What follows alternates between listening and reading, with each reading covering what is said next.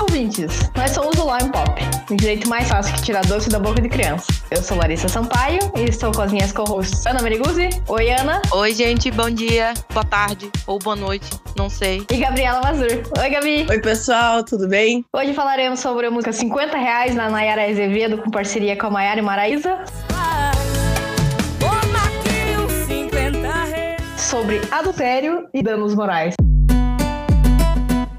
Ui, o bagulho tá sério, vai rolar um adultério. Tantana. Ah, não, esse é outro, né? Esse é o cara. Essa é outra música, amiga, mas tá no mesmo sentido, tá ali. Dá pra ser as duas músicas, dá pra gente fazer essa análise. Os dois lados da moeda.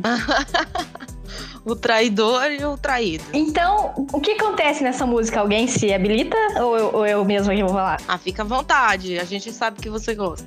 Deixa eu resumir. Pode ir então. Pessoal, então, a música dos 50 reais conta a história de uma pessoa. A música é interpretada por uma mulher. Então, né, a gente está aqui interpretando, presumindo que seja uma mulher que é a protagonista desta história. Porém, nada impede que não seja. Mas vamos lá. Então, assim, ela tá contando a história que ela pegou o companheiro, a companheira dela, com uma outra pessoa, no mesmo motel no qual levou na lua de mel. Bonito, hein? São Tá casos de família total.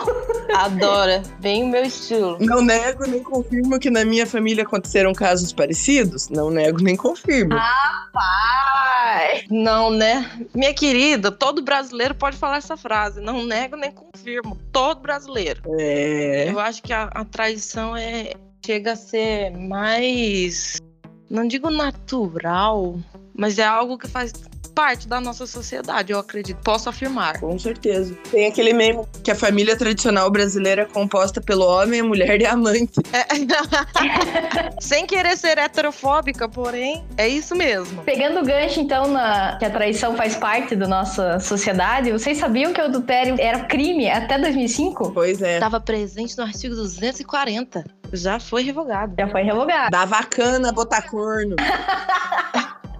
Dá bacana botar cor. Dava cana. Eu não lembro o tempo que dava cana. Não era muito, né? Não é 15 dias a 6 meses. Ah, era pouquíssimo, gente. Por favor. Inclusive, já teve pena capital pra adultério. Vocês sabem o que que é pena capital? Eu não sei o que é pena capital. Morte. Aonde? Aqui no Brasil? Me parece que sim. Pena de morte no Brasil? Já teve? Já, ixi. Eu não sabia, não. De verdade. Já teve exílio. Houve uma época em que o adultério era crime passível de pena capital. As ordenações filipinas de 1603, legislação aplicada no Brasil colonial, previam a pena de morte para a adúltera e o amante. É, viu? Óbvio que era pra mulher. Não, era, era pro amante também. Era pra, pra pessoa que cometeu e pra amante. Pros dois. Os dois têm que pagar. Sim, concordo sim. plenamente. Amiga, era pra mulher só. O homem. Não, pra adulterar. Pra ser o amante. Não é o adúltero. Sim, e aqui no Brasil também era assim, até 2005. Pra você, para você processar pros- criminalmente o seu amante, era você tinha o prazo de um mês e necessariamente se você conhecesse o segundo autor, você precisava entrar em concurso, senão dava, como é que chama? Você não podia, você não podia processar porque é concurso de crime, concurso de sujeitos. É só a minha pergunta lá, Lari. Aham. Quando você falou das Filipinas, é, fala da adúltera e o amante. Inclui o adúltero e a amante? Então, aí você me pega porque eu não sei essa parte, eu só sei o que, que tá escrito aqui, que é a adúltera, a adúltera e o seu amante. Mas por quê, né? Por que será, né? Por quê? Também a gente tem um, um contexto histórico que, tipo, antigamente a galera casava, não era nem por amor, era por interesse. E aí o- os machos faziam porque bem entendia, mas as mulheres não poderiam ter essa infe- infidelidade, porque a infidelidade da mulher poderia gerar filhos que não eram do marido e teria dúvidas sobre a paternidade. Então, infidelidade pra mulher antigamente era uma coisa que nem era pensada. Enquanto pra homem, foda-se, né? Exatamente. Pois é, e ficou muito famoso aí, né, aquela novela lá que falava do, do Dom Pedro, que mostrava que ele tinha um monte de amantes e tal, que passou agora na pandemia de novo. Então faz sentido, né, gente? Já pensou lá nas Filipinas, o. Nas ordenações filipinas, né? o- condenarem o rei, condenar o, o imperador à morte por traição. Sendo que eram traições praticamente públicas. Uhum. A legislação, obviamente, machista, né? Exato. Depois de tudo que a gente já teve, todo o crescimento do feminismo e de outras né, pautas, enfim, o casamento deixou de ser algo por interesse, nem sempre. É isso que eu queria acrescentar. Nem sempre assim. Vamos afirmar 100%. Mas hoje em dia a gente casa por afeto, por amor. Vamos viver uma realidade aqui um pouquinho, né? E aí, com isso, a infidelidade passou a ser, tipo, algo reprovável tanto pra mulher quanto pra homem, né? Mas isso provavelmente porque o, o dever de fidelidade tá como um dever do casamento, né? Exato. O próprio artigo 1566 do Código Civil, ele coloca os deveres do cônjuge no casamento. E aí a gente tem a fidelidade recíproca, vida comum em domicílio, mútua assistência, sustento, guarda, e educação dos filhos, respeito e consideração mútuos. Será que acontece tudo isso mesmo? Ai, não. Nem a incidência, né, gente? Tipo, se parar pra pensar- Adorei, adorei. Ai, Como, como- como você foi direta? Não. Óbvio que não. Hein, gente, vocês conhecem casais casados que moram em casas separadas? Eu conheço. Ai, eu conheço. Eu conheço uma, inclusive, que a casa é a, é a mesma casa, só que é na porta da entrada ela tem a entrada do marido e a entrada da mulher. E daí, tipo, ela, ela tem toda a parte dela, a cozinha dela, o lugar dela. E ele tem a toda a parte dele, a cozinha dele, o quarto dele. Ai, que sonho. Gente, é maravilhoso. É maravilhoso. Primeiro que a casa é perfeita, a casa dos sonhos. Eu amei, eu adorei. Segu- segundo que minha filha. É pra Imagina. começar que não vai ter pra ser na kitnet, né? Não. Aquela de É Exatamente. estúdio, apartamento estúdio lá no centro. Não, ah, ah, não. A casa é, é tipo. Todo mundo já assistiu Crepúsculo? Já. Já há muito tempo. É tipo a casa dos vampiros. É, Nossa, sério. errado. Falei, mulher, eu vou morar aqui. Cabe gente demais aqui dentro. Eu posso ficar aqui, você nem vai me ver. Queria? Gostaria, claro, óbvio. Pois é. Eu acho que isso seria extremamente necessário pra manter um bom casamento. Eu não sei, tenho minhas dúvidas. Vai muito do ajuste do casal. É, exatamente. Mas conheço vários casais que funcionam bem morando em casas separadas. É, to- tipo assim, os casos que a gente já viu de gente morando separado funcionam. E os casos que a gente já viu de gente morando junto não, não funcionam. Ai, gente, preciso da minha psicóloga, não, mas. Beijo, psicóloga. Passando é mal. Socorro, já tô até suando. Falei de casamento aqui, tô até suando. Mas vocês sabem o que eu falo, né, gente? Que advogado que casa é igual o médico que fuma. Os dois sabem a besteira que estão fazendo. Pesado, Ah, eu acho que- Ah, É. gente, que, perfeito! perfeito. Eu nunca tinha ouvido. Mas será uma nova tatuagem no meu corpo agora.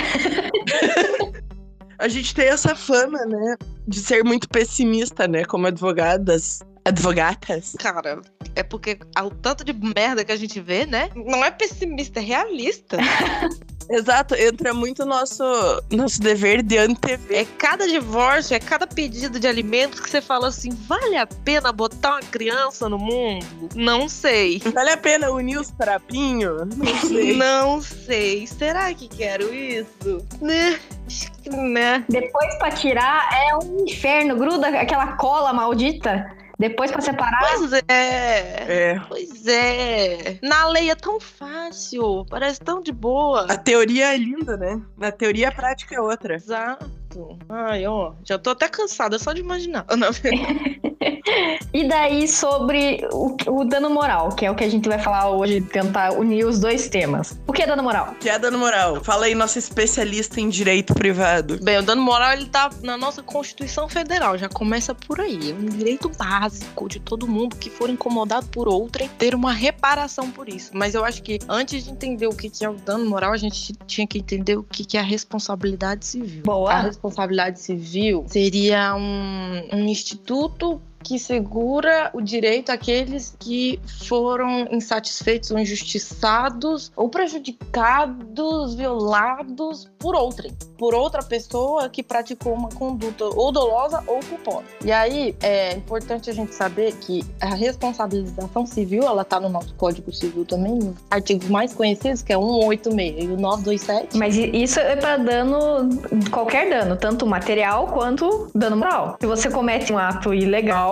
que tenha um nexo de causalidade e cause dano a outra pessoa, seja ele pre- um prejuízo material ou um prejuízo pessoal a outra pessoa, você vai ter que pagar. E daí? O dano moral. O dano moral, ele é uma ofensa à sua honra, à sua dignidade, às suas emoções. É uma tristeza profunda que você sente por uma atitude que alguém cometeu com você. Mas não é só uma, uma atitude, é uma atitude ilícita que alguém cometeu com você. Mas toda vez que alguém comete uma ilegalidade, é um dano moral? E, a- e aí, assim, a quebra de dever dentro de um casamento, em princípio, é uma ilegalidade, certo? Certo. Então tem dano moral no adultério só porque teve uma ilegalidade? Aí a gente tem a melhor resposta do direito. Depende. Depende.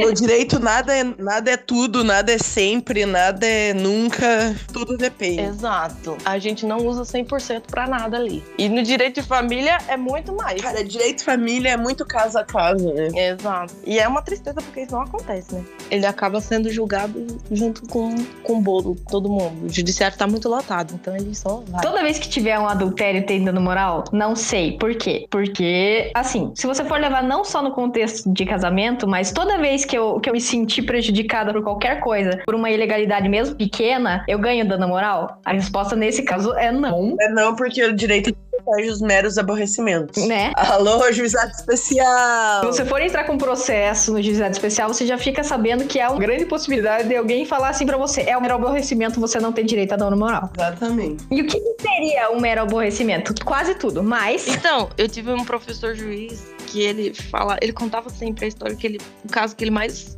ficou puto da cara que chegou pra ele lá, que era uma pessoa que pediu dano moral porque o pão de queijo da padaria da frente da casa dela era ruim. Meu Deus, Aí, aí ele, cara, não, isso não é um dano moral. Você merece multa pra deixar de ser otário. Pegou.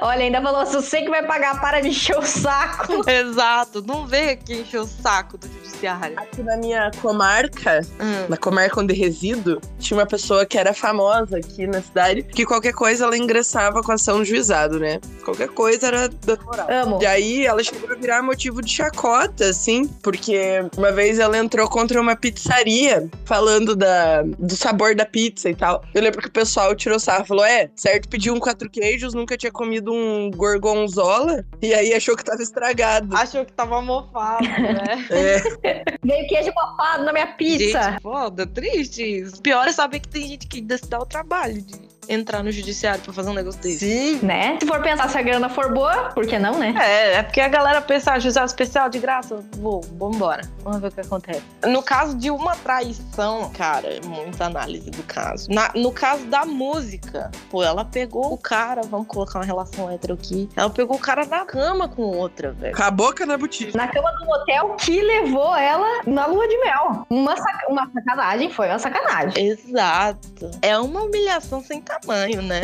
Eu- olha, eu acho que, que depende de como ela vai conseguir comprovar no processo dela que ela realmente sofreu um dano com isso, né? Então, na verdade era isso que eu tava pensando. Que por todo o contexto, me parece muito mais plausível aqui o marido pediu dano moral do que ela. Não, eu achei que quem ia- poderia pedir também é a amante. É, se fosse o marido, entrava contra a mulher também. Exato, vamos brigar todo mundo. Pelo coito interrompido, você entrava Se eu fosse o dono do motel, entrava contra todo mundo.